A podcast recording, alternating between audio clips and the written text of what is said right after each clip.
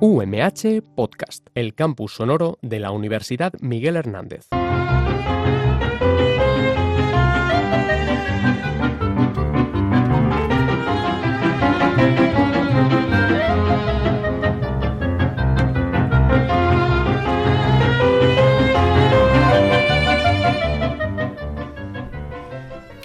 Hola, ¿qué tal? ¿Cómo están? Muy buenas tardes y bienvenidos y bienvenidas a Punto de Vista, un programa que nos acerca al mundo de la visión y al mundo de la ceguera a través de sus protagonistas.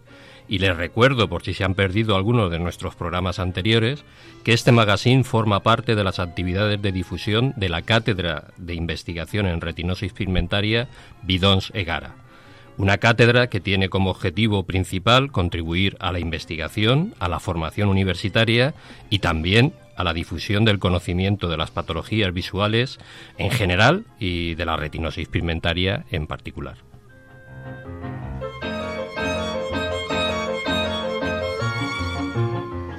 Este mes de marzo ha venido cargado de celebraciones porque, coincidiendo con la llegada oficial de la primavera, el pasado 21 de marzo se celebró el Día Internacional de la Poesía, instituido por la UNESCO en 1999. Así que, y como no podía ser menos, para iniciar el programa y como homenaje a este día, escucharemos un hermoso poema titulado La cortesía de los ciegos de la Premio Nobel de Literatura de 1996, discúlpenme si no lo pronuncio bien, Wisława Szymborska.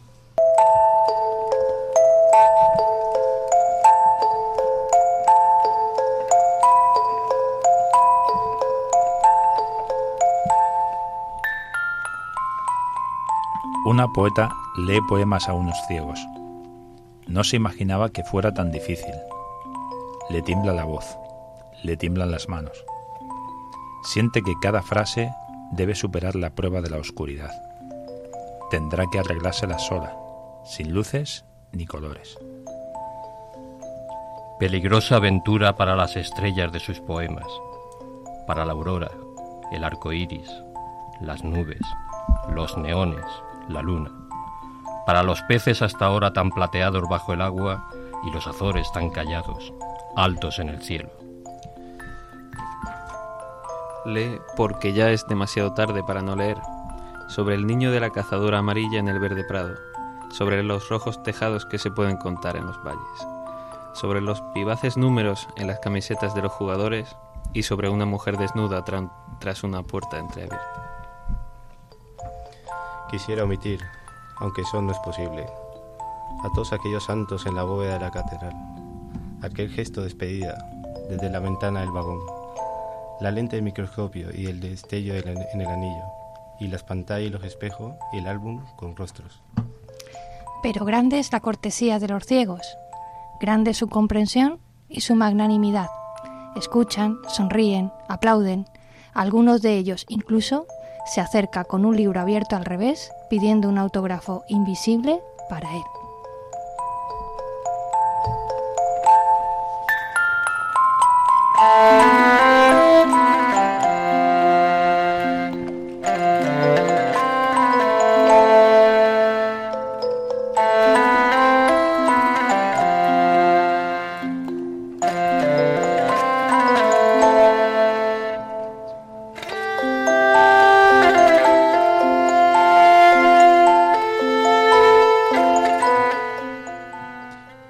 También vamos a escuchar canciones que son auténtica poesía.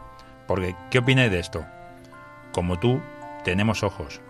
Los nuestros, quizás más limpios, por donde nadan los peces que no se sienten distintos.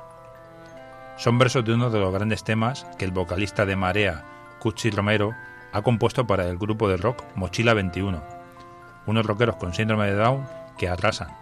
Todo un poema, o mejor dicho, todo un himno a la igualdad y a la integración.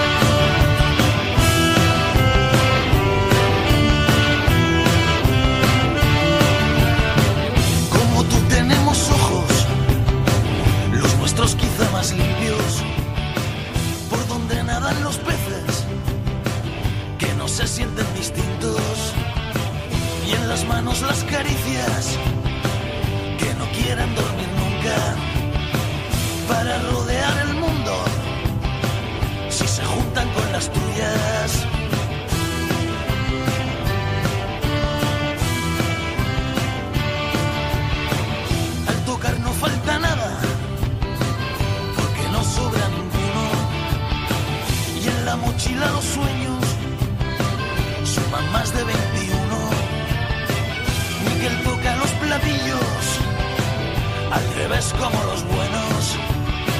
Y el piñas nos trae sonrisas que derriten los inviernos. No somos distintos ni laberintos para perderse. Buscando razones en los corazones para quererse. No somos distintos cuando amanecemos, el sol aparece. Por donde pisamos se hacen caminos, la hierba crece.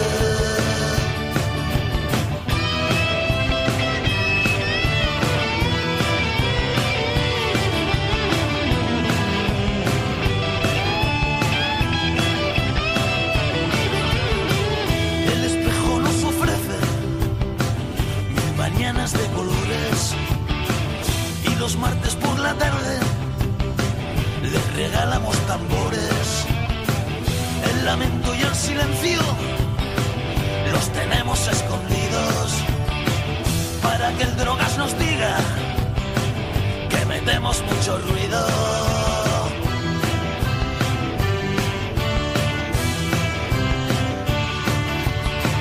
Nos comemos la alegría con la punta de los dedos y metemos la tristeza sacos con agujeros. Somos la lengua sincera que te besa los oídos, donde habitan nuestras voces para que muera el olvido. No somos distintos ni laberintos para perderse. Buscando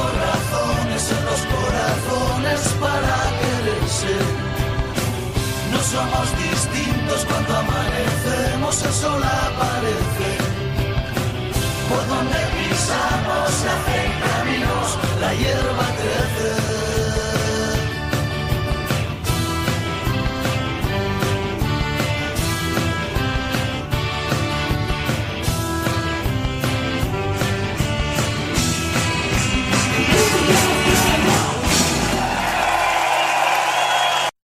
Bueno, y, y aprovechando que en, en esta tarde hemos tenido la oportunidad de contar con dos eh, investigadores del grupo de neuroingeniería biomédica y también de la cátedra de investigación Bidón Segara, con Antonio Lozano y con Juan Sebastián Peña, bienvenidos.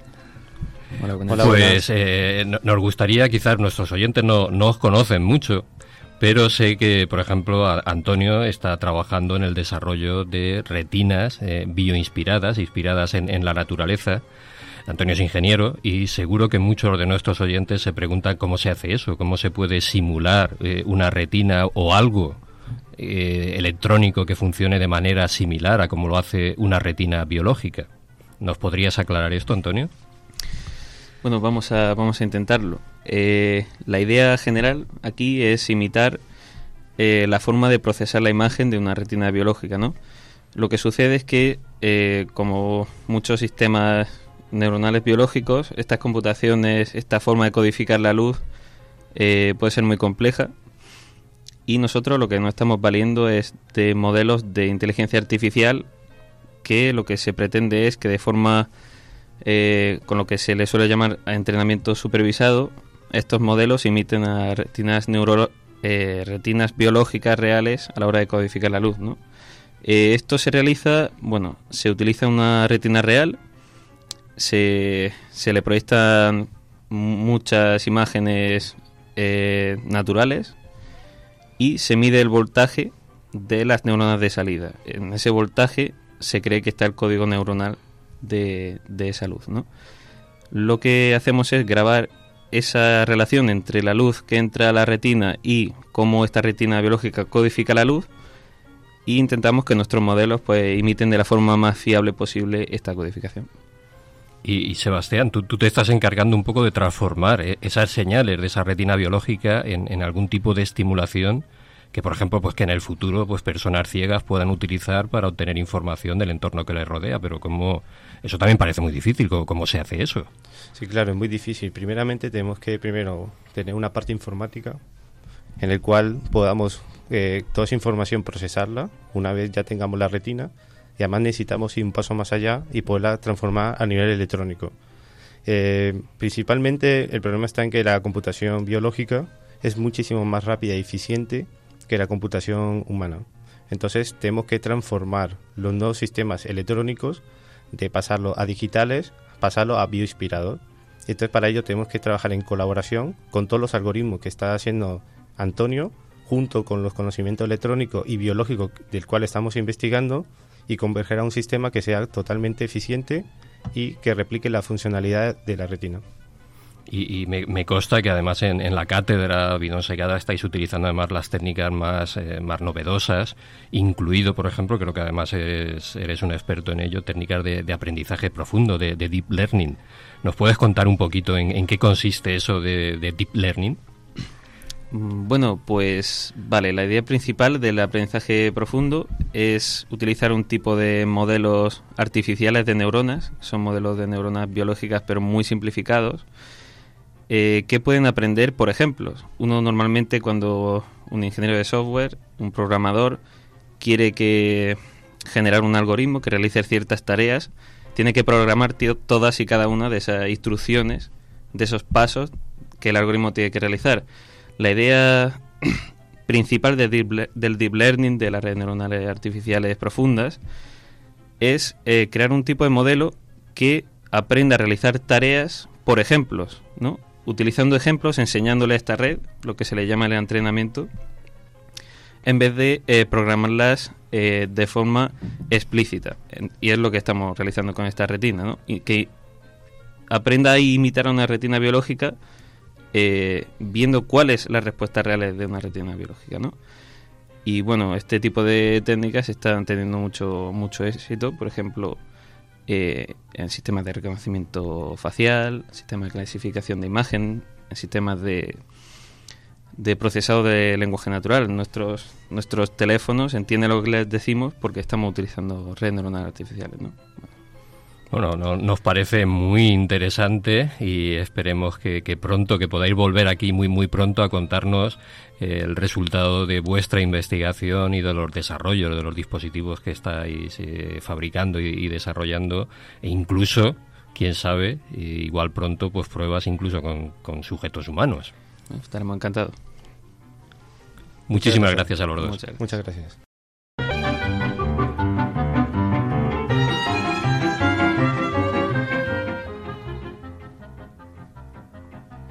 Y este mes de marzo también hemos celebrado el Día del Padre. Y volviendo la vista atrás, hemos encontrado una noticia, un titular del periódico de hace muy poquitos años que nos sorprendía de manera importante.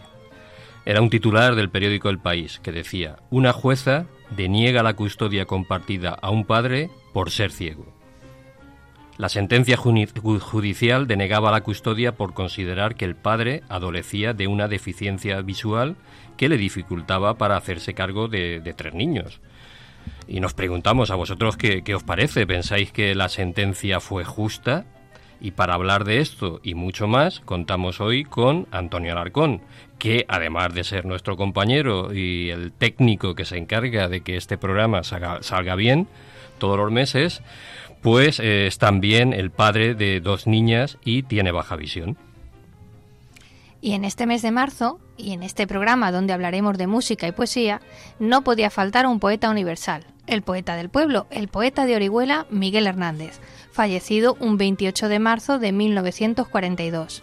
Poeta que tenía unos enormes ojos azules. Curiosamente, esos ojos transmitían a veces una mirada que podríamos llamar excesiva. La neurooftalmología nos explicará que es muy posible que esta mirada tan peculiar se debiera a una patología visual. Hoy resolveremos este misterio. Y además, hoy también nos vamos a llevar al cine, porque el próximo 4 de abril se estrena Me llamo Janet, una película de la que ya os hablamos el año pasado cuando terminó su rodaje en España y África. La película cuenta la historia de Janet Corcuera, una mujer sin tres de los cinco sentidos, la visión, la audición y el olfato.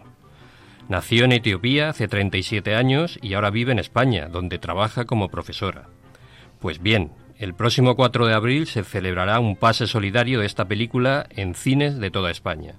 Los beneficios de este preestreno irán destinados íntegramente a la Federación de Asociaciones de Personas Sordociegas de España, FASOCIDE, y no os la podéis perder.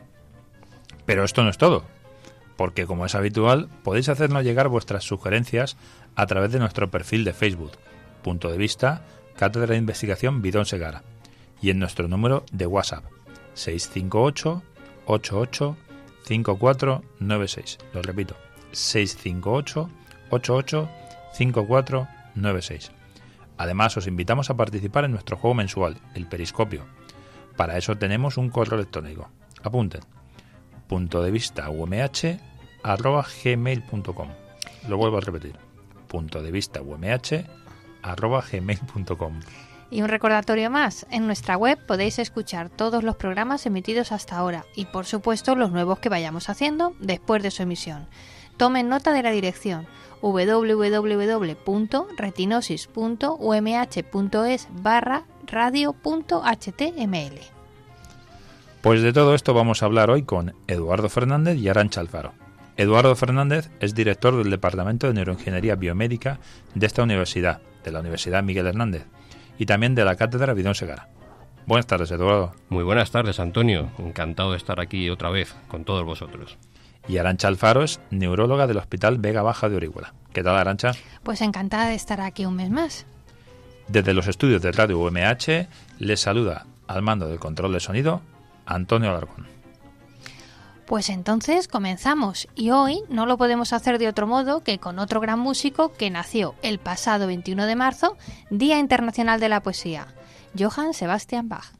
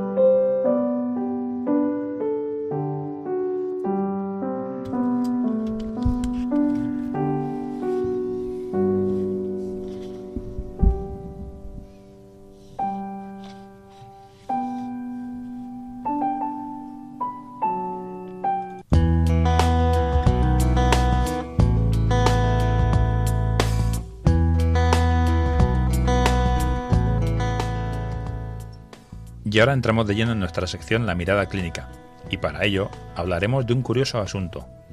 ¿Podéis, ¿Podéis dar más detalles acerca de los ojos del poeta Miguel Hernández? Pues quizás para hablar de este tema tenemos que situarnos en, una imagen, en el retrato de Miguel Hernández que Buero Vallejo le hizo a lápiz cuando compartían galería, la de los condenados a muerte, nada más y nada menos, en la prisión Conde de Toreno, en Madrid. Por cierto que menuda locura en la guerra, ¿no? Dos escritores en la galería de los condenados a muerte. Yo recuerdo más o menos ese dibujo que comentas e imagino que nuestros oyentes también es tan bueno que posiblemente es la imagen que todos tenemos en la retina de Miguel Hernández, porque ha sido reproducida miles de veces, en prensa, en libros, incluso aquí en el campus creo que tenemos alguna imagen de... Sí, sí, no, es la imagen más tradicional de, de Miguel Hernández y en el campus tenemos varios, varios ejemplos.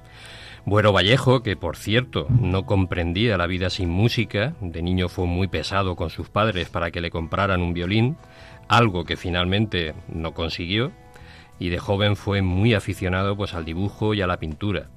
De manera que en el tiempo que estuvo en la cárcel pues realizó muchos dibujos que solía regalar, regalar a sus compañeros de, prisión y en la cárcel de Conde de Toreno recordaba haber realizado pues aproximadamente unos 60, algunos a solicitud de los propios reclusos. Sobre Miguel Hernández decía que no le pidió el retrato, pero que le gustó la idea y lo dibujó en un par de tardes. La dedicatoria que se puede leer en una esquina de aquel dibujo dice, para Miguel Hernández, en recuerdo de nuestra amistad de la cárcel, 25 de enero de 1940. Y Miguel se lo envió a su esposa, Josefina Manresa, pues unos meses después, con una breve nota. Ya que no puedo ir de carne y hueso, iré de lápiz, o sea, dibujado por un compañero de fatigas, como ves, bastante bien. La verdad es que si observamos con detalle la imagen, vemos que el retrato llama la atención claramente su mirada. Una mirada que podemos considerar como excesiva, ¿no? Sus ojos son enormemente grandes, sobresalen. Sí, sí, y eso ya lo decían quienes lo conocían, como su primer amor, Carmen Samperrech, vecina de su calle y oficiala de costura, a la que Miguel conocía de veladas poéticas, de bailes dominicales. Él la adoraba, pero ella no quiso nunca ser su novia y se lo dejó bien clarito, solo sería una amiga. Las razones se supieron mucho tiempo después, en una entrevista concedida el 4 de octubre de 1996, en la que Carmen confesó que lo que no le gustaba de Miguel Hernández eran sus ojos. Ella decía, tenía ojos de loco, como si quisieran salirse de sus órbitas. Menudos ojos. Y además la cosa no queda aquí, porque esos ojos grandes le acompañaron incluso el día de su muerte. Y os traemos un, texto que demuestra que, esto realmente sucedió y no es ni nada más ni nada menos que el parte de los servicios médicos del Reformatorio de Adultos de, de Alicantes, que dice así, Señor jefe de servicio, el oficial que suscribe tiene el honor de informar a usted que a las cinco y media del día de hoy falleció el recluso hospitalizado en esta enfermería Miguel Hernández, Hernández encontrándose de imaginaria el enfermero Vicente Beneito Luna. ¿Significa usted que el haber salido el cadáver con los ojos abiertos ha sido debido a no poder cerrárselos por medios naturales, según me manifiesta el médico auxiliar recluso? Ese médico auxiliar era Ángel Payá, que según dice el parte, intentó más tarde hacerlo, no habiéndolo conseguido por tratarse de un enfermo que tenía el hábito de dormir con los ojos abiertos. Pues un hecho curioso, ¿verdad? Era sábado, era la víspera de Domingo de Ramos y quienes le amortajaban aseguran que quedaron conmocionados por aquella mirada firme, por aquellos ojos abiertos que nadie lograría nunca cerrar. Y su buen amigo, Vicente Alexander, escribió, No lo sé, fue sin música. Tus grandes ojos azules abiertos se quedaron bajo el vacío ignorante. Bueno, Creo que es el momento de hacer una pequeña pausa y escuchar un poema de Miguel Hernández hecho canción por Joan Manuel Serrat.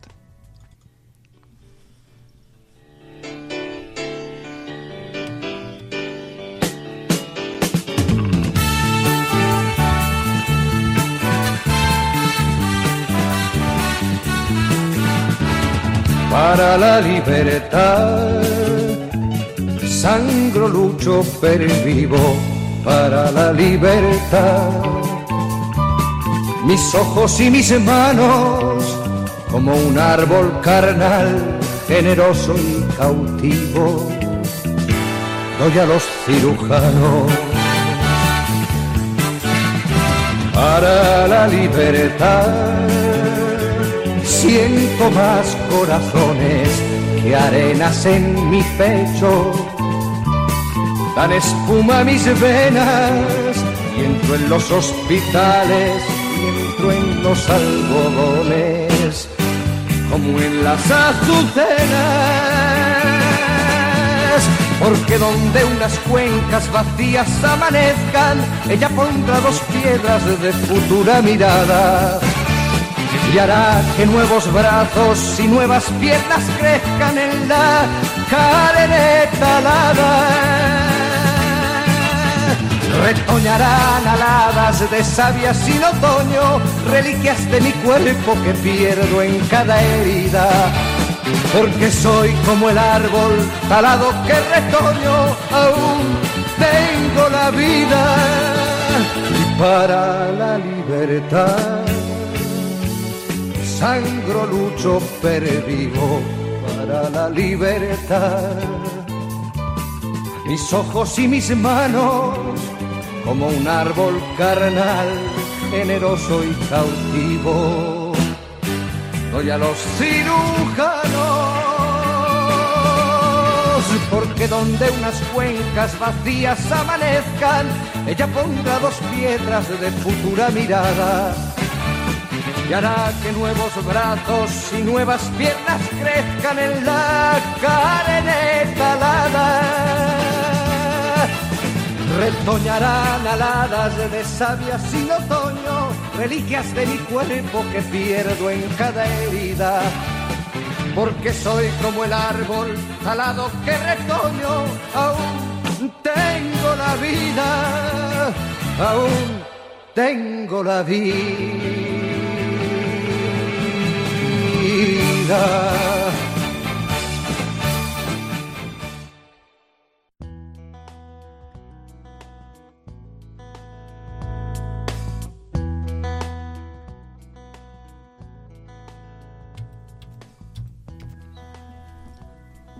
Bueno, y volviendo al tema de antes, eh, ¿hay alguna explicación médica para todo el tema este de los ojos de Miguel Hernández? Bueno, Antonio, pues en principio sí que la hay y por lo que parece es muy probable que Miguel Hernández sufriera una enfermedad que se llama hipertiroidismo y que esta patología le provocara un exostalmos, es decir, salida de, los ojos hacia, hacia el exterior. Que eso, además, Antonio, a ti que te gustan los, los nombres, los nombres interesantes, se llama también proptosis. Vaya. Bueno, a ver, vamos a ver. Va, eh, ¿Exofta qué? Exoftalmos, proptosis. Estamos hablando de, de ojos saltones, vamos. Bueno, vamos a empezar ya con el aviso a navegantes de palabrejas raras eh, a bordo. Tenemos que aprender dos nuevas palabras. Que exoftalmos. Muy bien. exoftal- Y propto... Proptosis. proptosis. Muy bien. Muy bien, Antonio. Mira que le gusta a Eduardo de Arancha hablar de síndromes oftalmológicos raros. Tomen nota que viene en curva. Las palabritas, como ya hemos dicho, son oftalmos, Eso, exoftalmos. y proptosis. Ahora vamos al lío. ¿Y por qué se produce esto, Arancha? Pues en muchos casos el exoftalmos está asociado a la orbitopatía tiroidea, una enfermedad inflamatoria que afecta a la órbita y está relacionada con un exceso de hormonas tiroideas o el hipertiroidismo. La enfermedad puede llega- llegar a ser muy grave, ya que la órbita, como todos sabéis, pues es una cavidad, es ósea y claro, no se puede extender. Por lo que un proceso inflamatorio como este puede comprimir el nervio óptico y causar incluso la ceguera del paciente. Claro está que hay otras causas que pueden provocar exoftalmos, por ejemplo un tumor en la órbita, una miopatía, un glaucoma congénito, así como otras enfermedades tiroideas o inflamatorias dentro de la órbita. Y para los que somos un poquito hipercondríacos, ¿cuáles son los síntomas? Bueno, pues los síntomas pueden ser muy variados. Por ejemplo, los pacientes pueden presentar pues una retracción del párpado superior que hace que, que la cara, que el rostro pues tenga una cara como de susto o de sorpresa. Además, al estar la conjuntiva más expuesta, la conjuntiva es esa fina capa de, de tejido mucoso que hay por, delante del ojo, pues puede irritarse y puede aparecer pues más, más enrojecida. Y en los casos más graves puede ir acompañado de estrabismo, es decir, pues el ojo se desvía y dar lugar también pues a visión doble y esto es debido pues al engrosamiento de los músculos extraoculares y a la inflamación de las estructuras de la órbita que incluso pueden llegar a ocasionar una pérdida importante de, de visión, en este caso sería por comprensión, por compresión del nervio óptico.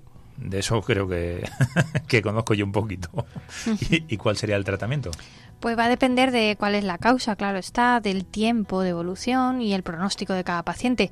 Y existen así diferentes estrategias. Lo normal es que con un tratamiento médico, con corticoides o inmunosupresores, pues se pueda resolver. Pero cuando existe un compromiso grave de la visión, por ejemplo porque se comprima el nervio óptico, puede ser necesaria la cirugía y la cirugía consiste en descomprimir la órbita y así ampliar su capacidad.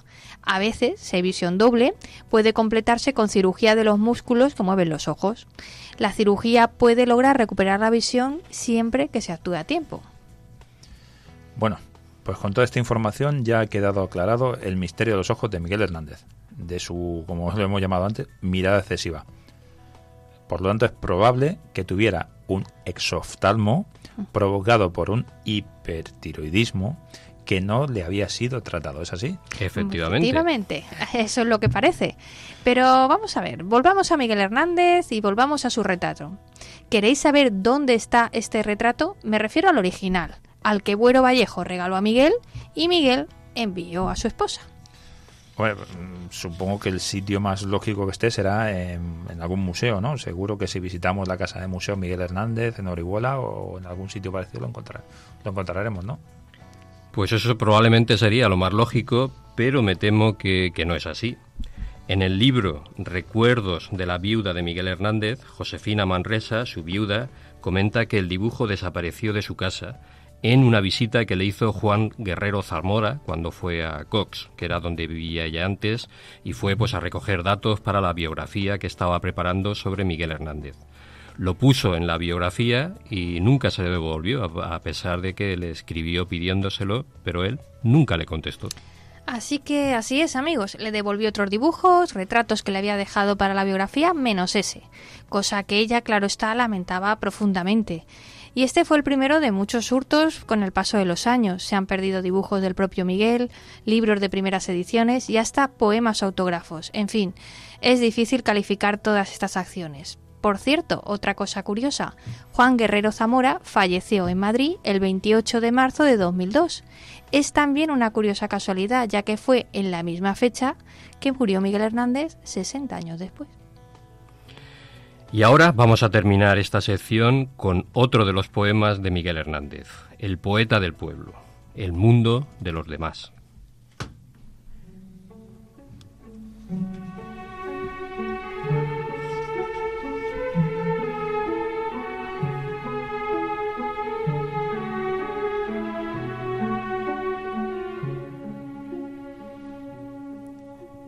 El mundo es como aparece ante mis cinco sentidos y ante los tuyos, que son las orillas de los míos.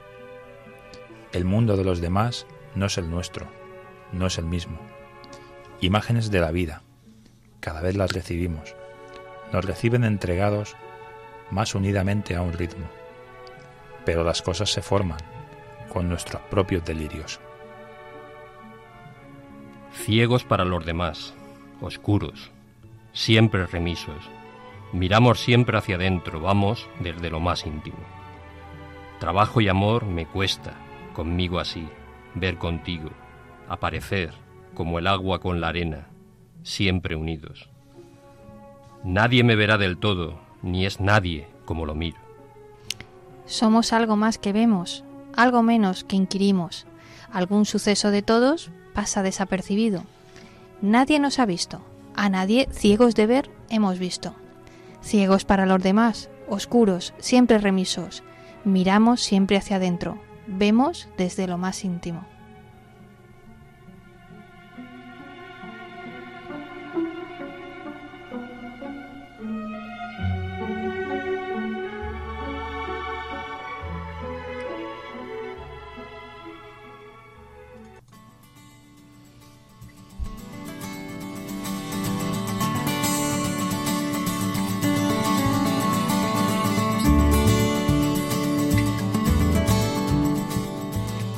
Ahora, como es habitual, comenzamos con nuestra sección Modos de ver. Como os hemos comentado al inicio del programa, una noticia nos sorprendió hace unos años. Una jueza denegaba la custodia compartida a un padre por ser ciego, alegando que era una persona con problemas de visión graves y que tendría dificultades serias para cuidar a sus hijos. Bueno, tenemos que, aclarar también que la sentencia fue matizada en algún punto. La magistrada, por ejemplo, concedió al hombre, al hombre un amplio régimen de visitas para estar con sus tres hijos, cosa que no deja de ser polémica, sobre todo porque da pie a pensar cosas como que el padre podría ser apto para cuidar a sus hijos unos días sí y otros no. Algunas personas nacen ciegas, otras van perdiendo la visión de forma progresiva hasta que llega un momento en que dejan de ver, y hay quienes lo sufren de forma brusca, en algún momento de su vida. Sin embargo, continúan adelante con sus proyectos y no renuncian a formar una familia y a tener hijos. Este es el caso de nuestro compañero y buen amigo Antonio Alarcón, que además es padre de dos niñas y tiene baja visión. Ale, Antonio, cuéntanos, ¿cómo es tu familia? ¿Una locura? No, bueno, en principio. ¿Cómo que no? Según esta jueza. quitándome a mí, que soy el loco de la familia, creo que por lo demás somos bastante ¿no? normales. Y la verdad es que la noticia es bastante difícil de entender. Pero bueno. ¿Tú, ¿Tú, piensas que un discapacitado visual puede tener problemas para atender a, a su propia familia? No, no, y hablo desde la propia experiencia. Yo tuve la mala suerte, entre comillas, de perder gran parte de la visión entre el nacimiento de mi primera hija y de mi segunda hija. Eh, coincidió además que me incapacitaron para el trabajo y mi mujer trabajaba por aquel entonces y sigue trabajando, gracias a Dios.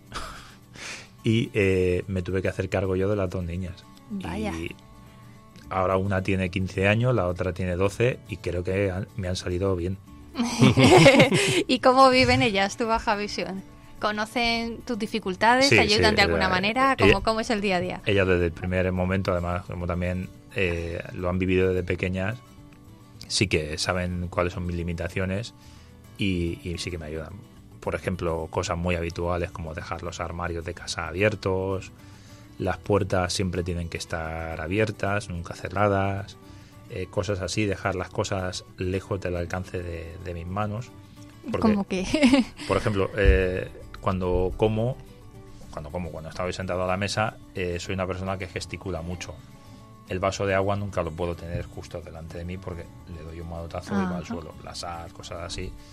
Ellas lo saben, además lo han, vivido desde pequeñas y me lo apartan las cosas y nunca me dejan las cosas delante para que no tropiece con ellas. y, una curiosidad, Antonio, tú eres, eh, eres discapacitado visual y encima eres hombre. ¿Cómo hacías para combinar la ropa de tus hijas, para peinarla y todas esas cosas? Biberón, un cambio de pañal, en fin. Lo de la combinación de ropa es sencillo. Lo hicieron ellos desde el principio. Tengo la enorme suerte de que mis hijas han sido coquetas desde el principio y, lo han combinado ella. En cuanto al peinado, eh, hay una anécdota que, siempre la cuento, es, muy buena. Yo no sabía peinar a una niña. Nunca. Es más, yo llevo siempre, siempre he llevado el pelo corto y siempre lo he llevado así porque no me gusta peinarme a mí mismo. Y no sabía peinar a una niña. Entonces, mi hija mayor eh, le gusta llevar el pelo largo, tiene el pelo largo y muy lacio, y le gustaba llevar el pelo largo. Entonces, por las mañanas, cuando se iba al cole, yo la peinaba, le hacía dos coletas para que lo tuviera un poco recogido, iba al cole. Por desgracia para mí, eh, mi hija iba al cole en autobús. Entonces, cuando venían al mediodía, en la parada de autobús, la cuidadora acompañaba a los niños hasta la puerta del autobús y ahí éramos los padres los que que ir a coger a los niños. La mala suerte aumentaba porque entonces los niños llevaban el, el típico babi del colegio, que todos los babis son iguales, con los mismos colores. Y cuando iban dos niñas con el mismo peinado, yo era incapaz de identificar a mi hija. Entonces, mi hija se tenía que quedar, como no iba nadie a buscarla, mi hija se quedaba en un ladito con la cuidadora hasta que bajaba todo el autobús y entonces yo veía que era la mía y ya. claro, el, el, primer día que vi a la niña que lo pasó tan mal, dije, bueno, esto no me pasa dos veces. Compré, fui a una tienda de, de chinos y le compré dos coletas rojas. Y le puse dos coletas rojas al día siguiente, digo, bueno, dos coletas rojas. Le puse las dos coletas, la mandé al colegio. Cuando vino, vi las dos coletas rojas esta es la mía. Cojo a mi hija y me la llevo. Fantástico. Al segundo o tercer día se puso de moda ponerle las dos coletas rojas a las niñas. y empezaron a bajar niñas del autobús con coletas rojas. Creaste una tendencia Fui influencer. en aquellos tiempos. O sea, Ay. he tenido suerte en ese aspecto y la verdad es que ellas son coquetas. Incluso ellas son las que me eligen la ropa a mí.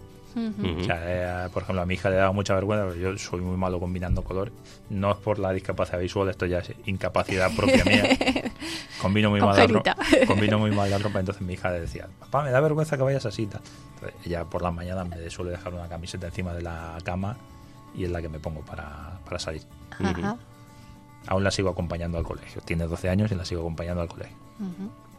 ¿Y en la 11 te ayudaron en alguna medida en este sentido? Sí, claro. Lance, el- eh, a ver, eh, por desgracia, eh, la- aquí el límite está en una, en una cifra que es el 10%. Cuando una persona tiene una discapacidad visual inferior al 10%, tiene derecho a afiliarse a la 11 y la ayuda de la 11 es impagable. O sea, mm, no se puede explicar con palabras todo lo que le ayuda a la 11 a una persona con, con baja visión o ciega total. El problema viene cuando una persona tiene un 11% de visión. Entonces no entra dentro de los parámetros de la 11. Tiene casi exactamente la misma discapacidad que yo, pero no tiene ninguna herramienta para ayudarle. Y esa es la gran lucha y la gran lástima que, que creo que deberíamos de, de estar haciendo todos. Porque o que haya un estamento nacional que ayude a las personas con baja visión o, o intentar encontrar una, un, una maquinaria o, Ujú. o a- hacerlo de algún modo que gente con muy poca visión pueda de alguna forma rehabilitarse y poder volver a funcionar. Porque casi lo mismo de una persona con un 9% de visión que con un 11%. por ciento. Claro. Y en este caso la ONCE es una, es una no deja de ser una empresa privada, un organismo privado que se sostiene a través de la venta de cupones y tal. La labor social que hace es impagable y yo que he pasado por allí lo certifico y vamos, la ayuda que te prestan ellos no te la va a prestar nadie. Pero también hay mucha gente que por desgracia se queda fuera de esa ayuda y habría que instrumentalizar algo para que esa gente también tenga una ayuda. Pues muchísimas gracias, Antonio, por compartir con, con nosotros y con todos nuestros oyentes todas estas cosas. Y ahora un poco pues para terminar la, la entrevista con un poco de música que, que nos recomendarías.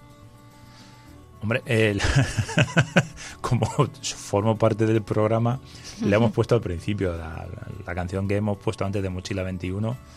Creo que está bastante bien. Es una Cuenta, cuenta un poco de Mochila 21. ¿Qué es Mochila 21? Mochila 21. eh, no tengo así muchos datos eh, para dar datos exactos, pero son un grupo de chavales, eh, creo que son de Vitoria o de Álava, no, no- recuerdo ahora mismo la, ¿País la- población, son del País Vasco, que a través de un taller de trabajos sociales empezaron a hacer una pequeña banda de música.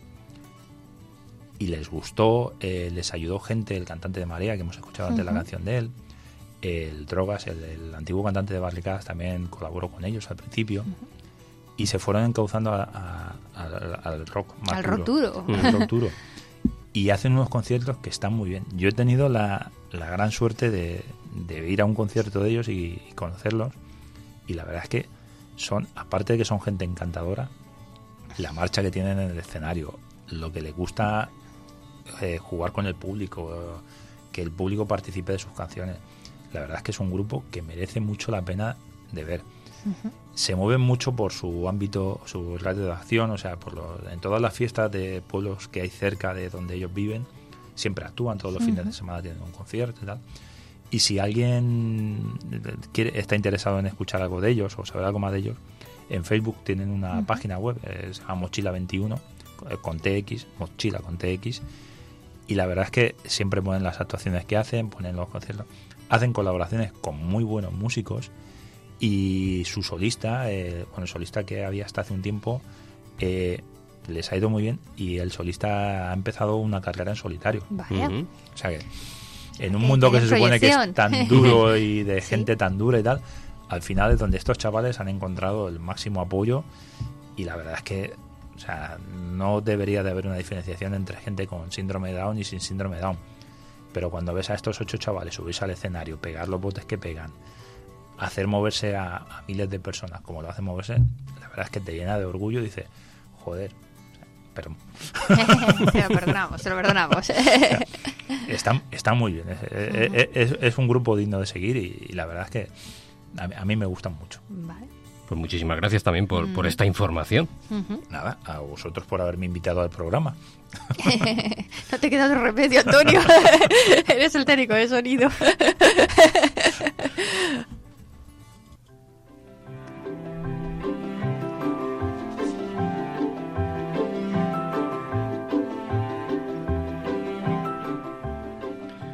Bueno, y aquí seguimos en punto de vista en Radio UMH. Hoy hemos arrancado el programa con un poco de poesía, hemos resuelto un asunto curioso, el misterio de los, de los ojos de Miguel Hernández. Nuestro compañero Antonio Alarcón nos acaba de hablar de la paternidad desde la perspectiva de, de una persona con baja visión. Y también hemos escuchado la música de un grupo de rockeros muy singulares, el grupo Mochila 21. Y como ya hemos contado en otros programas, a través del correo electrónico punto de vista umh@gmail.com o de nuestro perfil de Facebook punto de vista Cátedra de Investigación Bidón Segara o en nuestro número de WhatsApp 658 88 54 96 podéis dejarnos vuestras sugerencias, los temas que os gustaría que abordáramos en futuros programas, las dudas acerca de determinadas enfermedades, curiosidades relacionadas con la visión, etcétera. Las sugerencias que nos lleguen a través de Facebook y os parezcan más originales, podréis votarlas con un me gusta e intentaremos darle respuesta. Serán bienvenidas todas las propuestas que queráis y estaremos dispuestos a escucharlas, así que os animamos a participar. Hoy, en Peticiones del Oyente, seremos nosotros los que os hagamos una propuesta. Hace alrededor de un año terminó el rodaje entre África y España de la película Me llamo Jeanette, cuyo tráiler se presentó el año pasado en el Festival de Cine de Málaga. Estaba dirigida por Miguel Ángel Tobías en colaboración con Radio Televisión Española.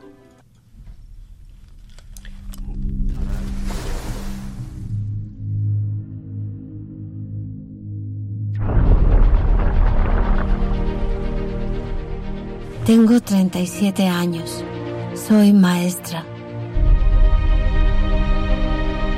Nací en África, en una familia muy pobre. Recuerdo imágenes que me hacen pensar que todavía veía y oía algo cuando era un bebé. Una luz, un árbol. Un viaje para salvarme de la muerte. El dolor húmedo de un último abrazo y unas palabras perdidas. Acabé en un lugar en medio de cientos de personas que pasaban hambre. Sobreviví. Y un día apareció ella. Y es verdad, vengo de un mundo lleno de comodidades y de lujo. Aquí la gente viene, lava su conciencia y luego se va.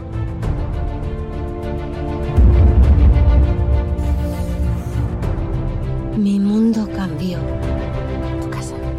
Fue muy difícil, pero muchas personas me ayudaron. El mundo al que tú la has traído es muy diferente al que ella conoce. Yo os voy a enseñar muchas cosas.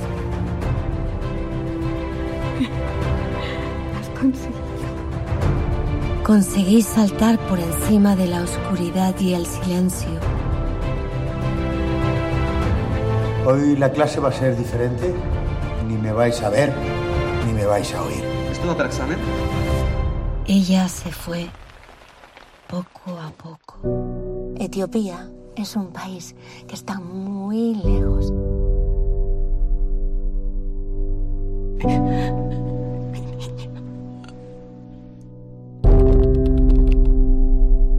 pero me dejó un lugar en el mundo.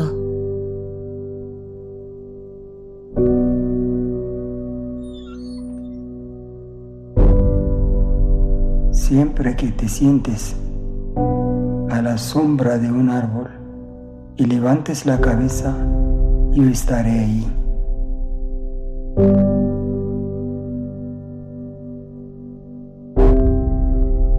Me llamo Genet.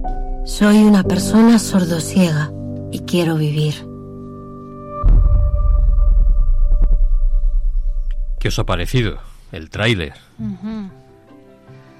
Yo creo que va va a ser muy, muy interesante y esta cinta pues muestra cómo ha sido la vida de Jeanette Corcuera, una mujer sin tres de los cinco sentidos, visión, audición y olfato. Nació en Etiopía hace 37 años y ahora vive en España, donde trabaja como profesora. Jeanette, cuyo nombre significa paraíso o Edén, en amárico, que es la primera española eh, y europea con sordociega congénita que ha conseguido una titulación universitaria. Y dice, como oíamos antes, me llamo Janet y quiero vivir. Una frase muy corta pero muy importante, como importante es el tacto que permite hablar en el alfabeto dactilológico a los sordociegos. En este caso, la mano es para Janet y para los 6.000 sordociegos de España el soporte de un discurso prácticamente infinito.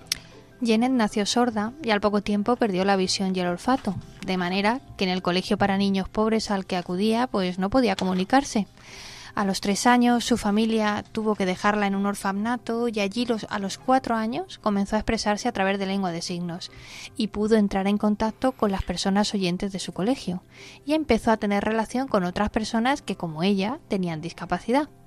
Y fue a esa edad cuando conoció a su madre adoptiva, una trabajadora de la ONCE, que ejerció muchos años como voluntaria. Esta mujer le enseñó a andar, a peinarse, a vestir sus muñecas, a vivir. Disfrutaba con ella y bastaba con que le tocara el hombro para hablar. Ya no estaba sola en el mundo.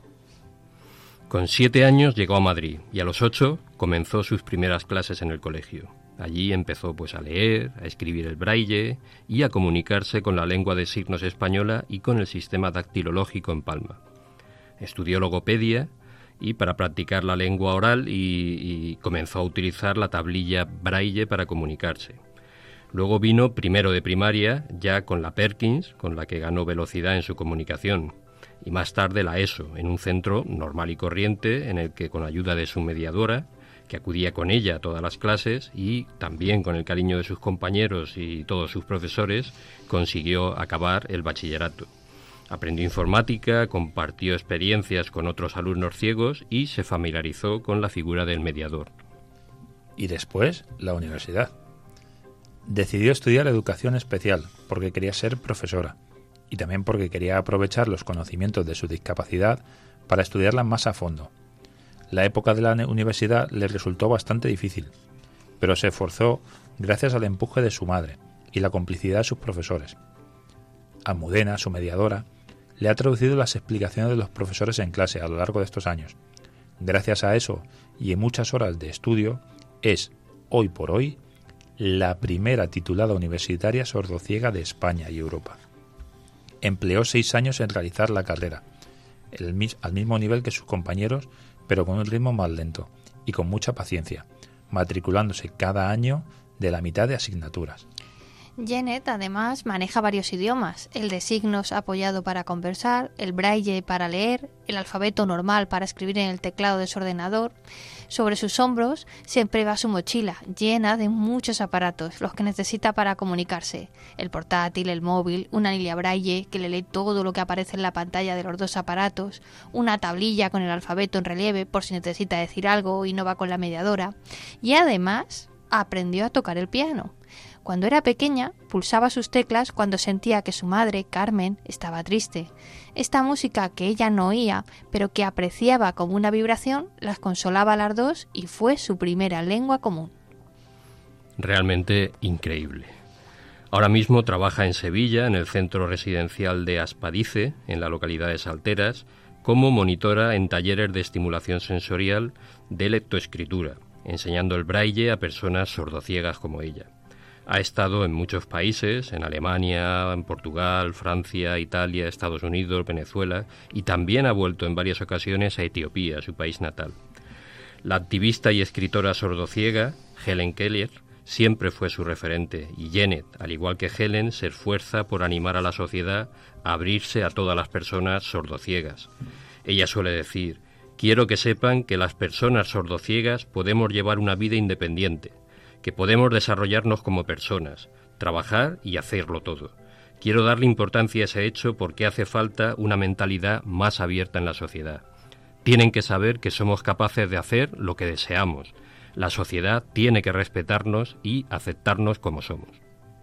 Pues bien, el próximo 4 de abril se celebrará un pase solidario de la película Me llamo Janet, en cines de toda España. Los beneficios de este preestreno irán destinados íntegramente a la Federación de Asociaciones de Personas Sordociegas de España, FASOCIDE. En la web www.mellamoyenezlapelícula.com podéis encontrar toda la información y comprar las entradas. Y un consejo personal, no la podéis no la podéis perder.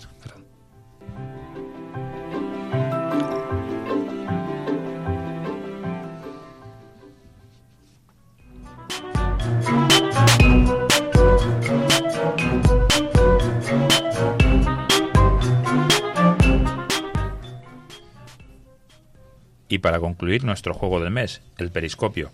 Al final de cada programa os vamos a proponer una pregunta, un acertijo, que vais a poder resolver a lo largo de todo el mes. Si creéis que conocéis la respuesta, podéis escribir a punto de vista con vuestro nombre, apellidos, la respuesta por supuesto y un teléfono de contacto. Y entre aquellos que acierten, vamos a sortear el libro Retinosis pigmentaria, preguntas y respuestas, elaborado por la Cátedra de Investigación Bidón Segara. La pregunta de este mes es la siguiente. ¿Cómo se llama la condición médica en la que existe una proyección patológica o salida hacia afuera del globo ocular y que puede dar la impresión de ojos saltones? Es una información que hemos dado varias veces a lo largo de este programa y que Antonio ha repetido y repetido hasta la saciedad. Así que os hacemos de nuevo la pregunta. ¿Cómo se llama la condición médica en la que existe una proyección patológica o salida hacia afuera del globo ocular y que puede dar la impresión de que tenemos los ojos saltones? Si lo sabes, que seguro que lo sabes, envíanos un correo a punto de vista gmail.com con tu nombre, tus apellidos, la respuesta y un teléfono de contacto.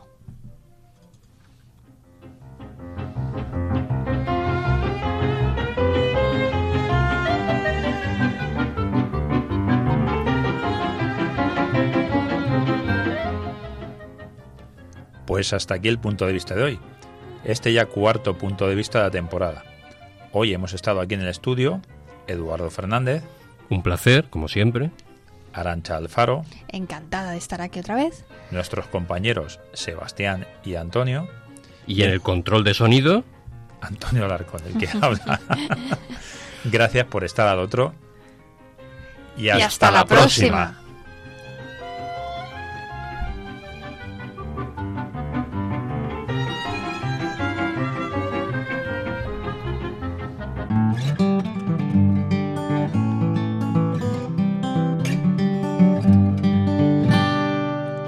UMH Podcast, el campus sonoro de la Universidad Miguel Hernández.